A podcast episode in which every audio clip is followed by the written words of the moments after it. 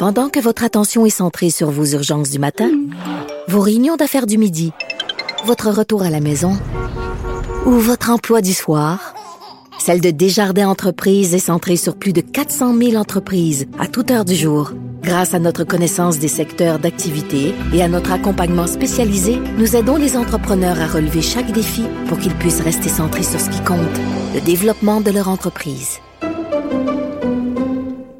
Au bout du fil, ben, il y a Thomas Mulcair qui est là, ancien ministre libéral à Québec, ancien chef néo-démocrate à Ottawa et surtout commentateur euh, à la Joute et à LCN et un peu partout et surtout à la haut sur la colline. Bonjour Thomas. Bonjour Antoine. Discutons d'élections fédérales. On est à l'heure des slogans, en tout, cas du, dévoilement des slogans. Et je me demandais ce que tu pensais du slogan du Bloc québécois Le Québec, c'est nous. Bien, ça le mérite d'être un slogan très court, très clair. C'est percutant dans le sens où on identifie spontanément le bloc avec le Québec. La vraie question pour le bloc québécois dans cette élection, est-ce que malgré un nouveau chef, ils peuvent vraiment espérer un meilleur résultat? Vous savez, Antoine, la, jeune génération, puis je trouve les gens de plus en plus jeunes, mais disons que les, les gens en bas de 40 ans étaient au primaire lorsque Lucien Bouchard a fondé le Bloc québécois. La vraie question, c'est qui s'identifie aujourd'hui? Avec ça comme première lutte? Et je pense que, de ce que j'entends dans le 4-5-0 notamment, les gens sont passés à un autre appel. Est-ce qu'il n'est pas habile, par contre, du Bloc de décliner le slogan en disant euh, la laïcité, c'est nous. Euh, ah l'énergie ah euh, propre, c'est nous. Donc, de ne pas uniquement centrer ça sur la question de, de la souveraineté du Québec. Ah, tout à fait. Et ce qui est intéressant aussi, justement, quand, en faisant référence à la laïcité, ils sont en train quasiment d'inviter le débat. Alors que le, NPD va tout faire euh, pour faire oublier euh, sa position là-dessus. M. Trudeau a été plutôt timide. La semaine dernière, on a vu quelque chose d'intéressant, Antoine. On a vu les médias anglophones du reste du Canada, notamment le National Post, vraiment tabasser Justin Trudeau pour ne pas avoir parlé encore jusqu'à ce jour d'une manière cohérente et sérieuse sur le projet de loi 21 et ils, font, ils se font vraiment insistants là-dessus. Et ils visent pas M. Scheer, ils visent pas M. Singh, ils visent M. Trudeau, M. Charles des droits et libertés de la personne. Alors, le Bloc est en train carrément de s'inviter dans la campagne via la porte de la laïcité. Reste à voir si les gens vont croire qu'il reste beaucoup à faire à Ottawa là-dessus, tandis que M. Legault a fait de son mieux pour essayer de passer à un autre appel sur ce, sur ce sujet-là. C'est vrai qu'il y a même des commentateurs qui suggèrent à Justin Trudeau d'utiliser le vieux pouvoir de désaveu pour. Ben oui, qui n'a jamais été utilisé depuis les années 1920. C'est ça. Mais ils, sont des nostalgiques au Canada anglais, Antoine. Ils, voudraient bien qu'on renverse l'horloge et qu'on revienne à une époque où le fédéral pouvait carrément, comme tu dis si bien, dire qu'une loi provinciale ne s'appliquait pas. Mais à court de ça, Même, même, sans se rendre jusque-là. Je pense que leur appel, c'est de dire à Justin Trudeau, un instant là, ça fait des décennies que vous parlez de la Charte des droits et libertés de la personne comme étant l'invention du Parti libéral du Canada et vous allez le défendre âprement à tous les moments. Et qu'est-ce que vous faites pour ce projet de loi-là? Alors, ça va être intéressant. Peut-être le Bloc va justement réussir, comme tu dis, de décliner ce slogan, c'est nous le Québec. Ben, c'est nous le Québec, c'est un Québec laïque. Et peut-être ils vont réussir le coup. Autre pub, euh, autre euh, slogan. Maintenant, celui du NPD, ça te concerne peut-être un peu plus directement puisque tu es l'ancien chef euh, de ce parti. Qu'est-ce que tu penses de cette publicité qui a été diffusée, là, où on voit Jack Mixon notamment, qui a, qui, a enlevé son, son, son, turban pour l'occasion et qu'on voit boxer? Et, justement, ils n'ont pas seulement enlevé le turban, mais il a enlevé son costard euh, trois, trois, trois pièces. Écoutez, c'est une manière pour lui de dire, écoutez, j'ai bien compris, les signes religieux au Québec et ainsi de suite, mais tout le reste de la campagne, on va quand même le voir avec un turban. Alors, est-ce que ça va avoir un effet ou est-ce que ça va avoir mis un, mis un cercle autour de la question? Reste à voir. Mais ce qui est intéressant quand même, parce que M.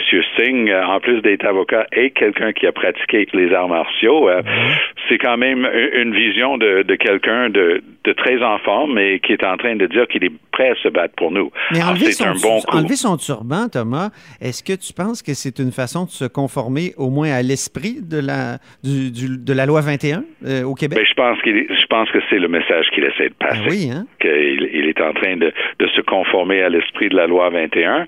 Mais c'est quand même intéressant parce que j'ai écouté un discours que M. Singh a donné euh, à la fin du printemps lorsqu'il était dans la région de Toronto.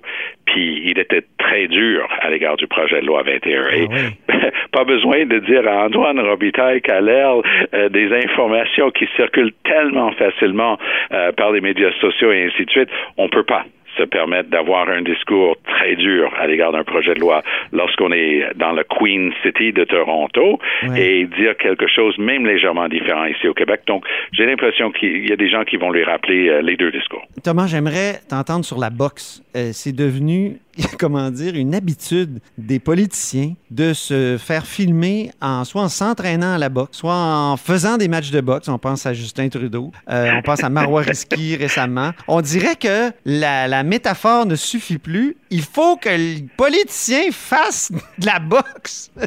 Qu'est-ce qui se passe? Antoine, je suis désolé de te le dire, mais la boxe, c'est tellement vieux jeu. C'est que vous avez manqué ces deux candidats du Parti populaire de Maxime Bernier, qui n'arrivait pas à décider entre eux deux lequel allait participer à un débat de la Chambre de commerce.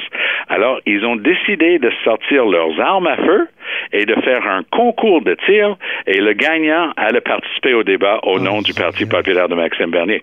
Ça, c'est la, la, version la plus à jour. Oh mon Dieu. Tom, est-ce que tu, tu penses que tu as perdu l'élection parce que tu t'es pas présenté avec des gants de boxe en 2015? Ben, en fait, euh, presque toute la boxe que moi j'ai faite, c'était au hockey, puis on enlevait les gants avant de boxer.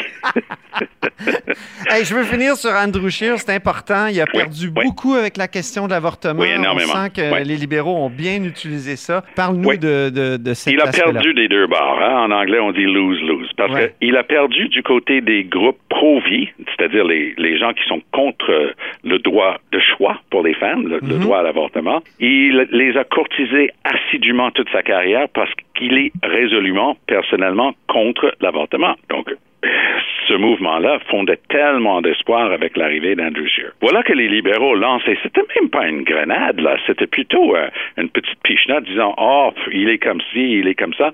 Pauvre Scheer, il est allé se cacher pendant huit jours, et les réponses se succédaient les journées après les autres. Il n'y avait pas moins que quatre versions différentes pendant les huit jours qu'il se cachait. La dernière version, c'était ma version préférée, c'est Laura Stone euh, qui l'a déniché, parce que sa conférence de presse de vendredi dernier à l'aéroport Pearson n'a satisfait personne. Alors, lui, il a essayé de dire, mais moi-même, je voterai pas pour, mais quand même, blablabla. Elle a posé une seule question. Est-ce que les membres de votre conseil, d'un conseil des ministres conservateurs, vont avoir le droit, oui ou non, d'appuyer un projet de loi anti-avortement? La réponse était fascinante. La réponse était à peu près comme ceci. Ben, euh, normalement, on croirait qu'ils vont appuyer le gouvernement. Allô? Le conseil des ministres, dans notre système de gouvernement, c'est le gouvernement c'est l'exécutif. Alors, ils ont ouvert la porte pour que des membres du Conseil des ministres, c'est-à-dire le gouvernement, votent contre ce que M. Scheer essayait désespérément de dire allait être la politique de son gouvernement. Donc, c'était une série de contradictions du Capharnaüm. Ici, au Québec, c'est presque universellement admis que c'est un droit. Même des candidats d'envergure pour le Parti conservateur comme Sylvie Fréchette, qui, soit dit en passant, est une excellente pêche euh, pour, pour M. Scheer et de son équipe. Mais ça a été un peu euh, un début euh, ben, chaotique, un peu quand même. Un début chaotique parce que la, elle a essayé de répéter ce que Alain Reyes lui a dit et qui, pauvre Reyes, était obligé de dire j'ai mal compris, je m'excuse. Alors quand vous avez votre porte-parole et votre lieutenant québécois avec une de vos meilleurs candidats en train de dire on comprend pas la position du parti, je pense que le Canadien et le Québécois moyen peut se faire excuser de ne pas comprendre le message des conservateurs. Puis c'était pathétique à sa conférence de presse. est-ce qu'on va oublier SNC Lavalin? Ben excuse là, on n'est plus à la période des questions, on est en campagne électorale, puis on veut savoir de quelle bois tu te chauffes. Rapidement, est-ce qu'il n'aurait pas pu dire aussi, Andrew Scheer, que, bon, il va faire comme Mulroney. Mulroney avec la peine de mort dans les années 80. Ben Je oui. me souviens, euh, Mulroney a dit, ben oui, il y a des gens dans mon, dans mon caucus qui veulent qu'on ressoulève cette question-là. Ben, faisons-le à la Chambre des communes. Et ça a finalement tué le débat. Je suis d'accord que une- c'était pas pour le droit des femmes de choisir. Non.